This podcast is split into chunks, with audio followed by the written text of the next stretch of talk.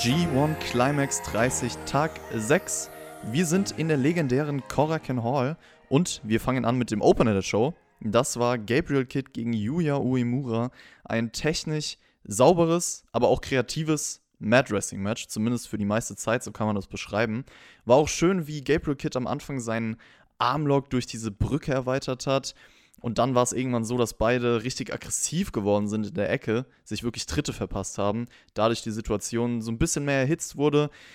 Ich fand es ein bisschen schade, der Übergang zur Endphase war schneller als sonst. Also da haben mir noch so ein, zwei Offensivwechsel oder auch Coverversuche gefehlt. Es war natürlich trotzdem vom Work her gut, wie man das gewohnt ist von diesen Young Lions durchschnittlicher Opener insgesamt, würde ich sagen. Das ist meine Meinung zu dem Match und der Sieg von Yuya Uemura war eigentlich abzusehen, denn jetzt ist erstmal jeder 2 zu 2 in der Statistik. Das heißt, zwei Matches gewonnen, zwei Matches verloren. Ich bin gespannt, ob das jetzt so weitergeht, das habe ich die letzten Mal auch schon gesagt, oder ob es jetzt mal anfängt irgendwann, dass einer zweimal hintereinander gewinnt und da so ein bisschen was durchmischt. Also bleiben wir gespannt, wie es im inoffiziellen C-Block weitergeht. Kommen wir zum ersten B-Block-Match der Show. Es war ja eine B-Block-Show generell. Sanada gegen Yoshihashi. Und man hat hier schon gespürt, irgendwie, dass ein paar Matches in den Knochen vielleicht gesteckt haben. Es hat eine gewisse Zeit gebraucht, um hier reinzukommen, finde ich. Da gab es auch so einen längeren Skull End, also diese Submission-Phase, hat nicht wirklich funktioniert, also war jetzt nicht dramatisch oder so, sondern wirkte eher ein bisschen langweilig. Es gab dann auch diesen Moonsault von Senada, der sollte eigentlich auf die Knie von Yoshihashi gehen, aber der sprang eher daneben. Es wurde dann ein bisschen besser, je länger es ging. Ging ganz gut hin und her am Ende. Man hat ein paar Überraschungsmomente integriert. Die größte Überraschung war dann aber eigentlich der Sieg von Yoshihashi. Der hat echt Senada besiegt nach einer Viertelstunde. Das Match war ganz gut, würde ich sagen. Von der Idee her vielleicht sogar noch ein bisschen besser als das Niveau. Also hätte mit gleichem Layout nur noch andere Umsetzung, also vielleicht anderem Selling, mehr Leidenschaft, Mimik, Gestik, wie auch immer, vielleicht ein noch höheres Niveau erreichen können. War ganz gut insgesamt, würde ich sagen. Sanada steht jetzt erstmal 0 zu 3. Also das ist eine Hausnummer. Und ja, es ist jetzt schwer auf jeden Fall für ihn, es zu schaffen. Er ist einer der Favoriten auf den Turniersieg, aber schreibt ihn auf jeden Fall noch nicht ab, denn ich erinnere nur an Jay White zum Beispiel letztes Jahr im G1 Climax 29. Der ist auch mit einem 0-3 reingestartet und stand dann noch im Finale. Also alles möglich, diese Niederlagenserien gibt es immer wieder. Schreibt Sanada noch nicht ab. Ich denke, der wird jetzt durchstarten, sagen wir es so. Zack Saber Jr. gegen Kenta war das nächste Match auf dem Programm und Kenta täuscht Zack Saber Jr. eigentlich am Anfang die ganze Zeit, geht langsam sein Mad Wrestling mit, bis er dann näher an ihn rankommt. Dann gibt es wirklich die härteren Tritte, wirft ihn auch draußen umher und generell der Stil und die Härte hinten dran bei diesem Match war stark. Manchmal war es mir etwas zu methodisch, also manchmal wurde das Momentum einfach dadurch etwas rausgenommen. Der hätte die Geschwindigkeit dann noch hinterherkommen können, sagen wir es mal so. Aber nichtsdestotrotz, was mir sehr gut gefallen hat, waren die Slaps, die immer wieder ausgepackt wurden und diese Intensi Intensität, die einfach dadurch vorhanden war. Und irgendwann kontert auch Kenter so eine Art Umdrehung von Zack in so ein Backstrike, wenn man das beschreiben kann. Das kam auf jeden Fall geil, geil rüber. Zack Sabre Jr. kommt am Ende mit so ein paar Slaps, aber wurde dann abgefangen in den Kniestoß. Sehr nice Sequenz. Schöner GTS zum Kenter-Sieg nach einer Viertelstunde. Und die Dynamik war generell gut in diesem Match. Also Zack Sabre Jr. mit schnellen Pin-Submission-Versuchen gegen diese Strikes von Kenta, gegen die Slaps von Kenta und auch Zack Sabre Jr. Selling für die ganzen Aktionen von Kenta lassen die einfach noch, noch mal brutaler wirken. Also ich finde, dieses Detail sollte man hervorheben. Lob an Zack Sabre Jr. für sein Selling. Und es war insgesamt ein gutes, innovatives Wrestling-Match, würde ich sagen, mit Bums dahinter. Kommen wir zu Hiroshi Tanahashi gegen Juice Robinson. Das hat nämlich nach der kurzen Pause stattgefunden, war das vierte Match bei dieser Show. Tanahashis Rücken auf jeden Fall der Fokuspunkt dieses Matches. Ordentliche Matchstruktur hinbekommen, ordentlicher Matchfluss. Ich finde, das ist mir aufgefallen bei diesem Match. Juice Robinson könnte mit diesem neuen Look auch etwas in seinem Moveset umstellen. Also so ein paar Aktionen oder ein paar Herangehensweisen, wie er die Crowd integriert, passen für mich nicht mehr ganz so rein. Ähm, dann kam dieser Superplex, der hatte natürlich noch mehr Gewicht in diesem Match wegen der Rückenbearbeitung.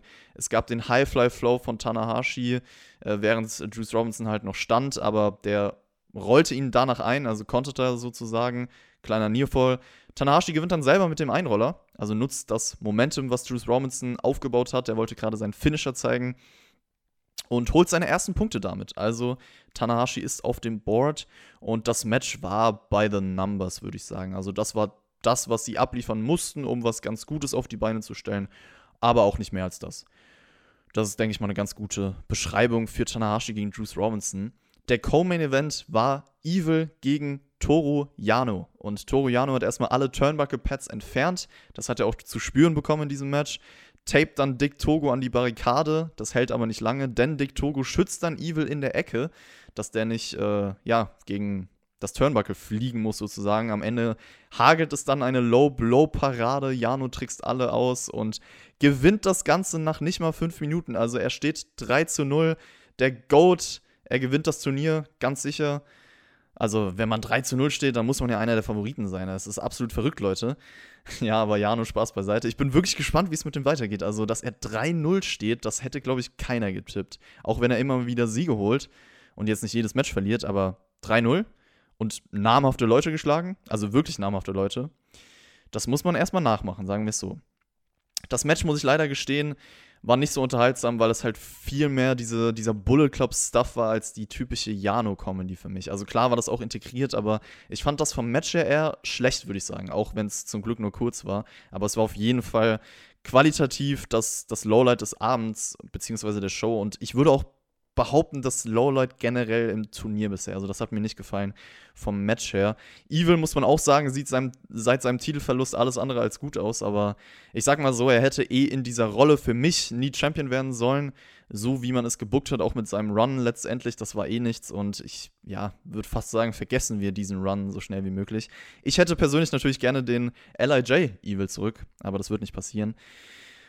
So, dann sind wir auch schon angekommen bei dem Main Event dieser Show und das war Tetsuya Naito gegen Hiroki Goto und die hatten ja schon viele Matches gegeneinander. Also, ich kann mich an viele erinnern und auch im G1 hatten die safe schon, weiß ich nicht, ihre fünf Paarungen oder so, würde ich fast behaupten, ohne das da jetzt irgendwie recherchiert zu haben. Aber die hatten auf jeden Fall schon ein paar Matches im G1 und die Story ging auch mit Hiroki Gotos rechten Arm bzw. der rechten Schulter weiter. Also das zieht sich durchs Turnier.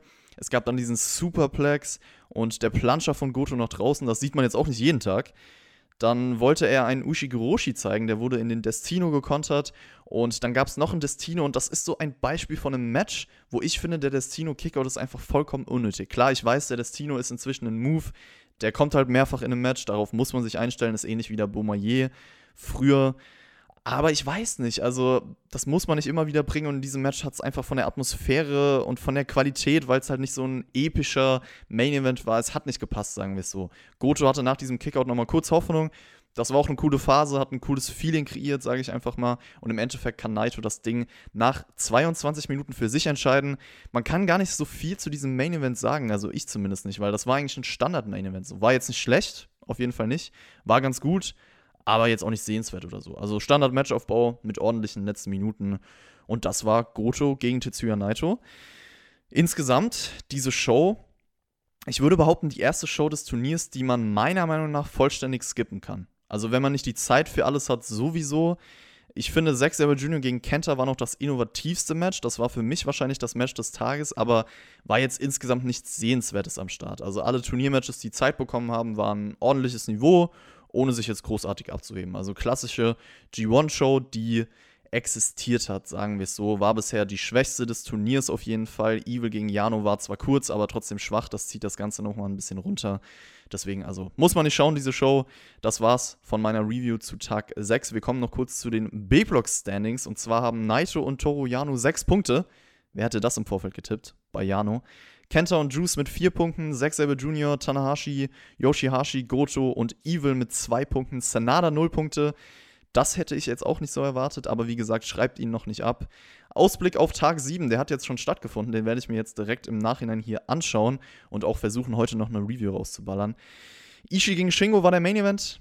Ich bin mal gespannt. Ich denke, das sollte das Highlight werden. Ansonsten hatten wir noch sowas wie Osprey gegen Jay Wyatt, Ibushi gegen Korb, Okada gegen Taichi.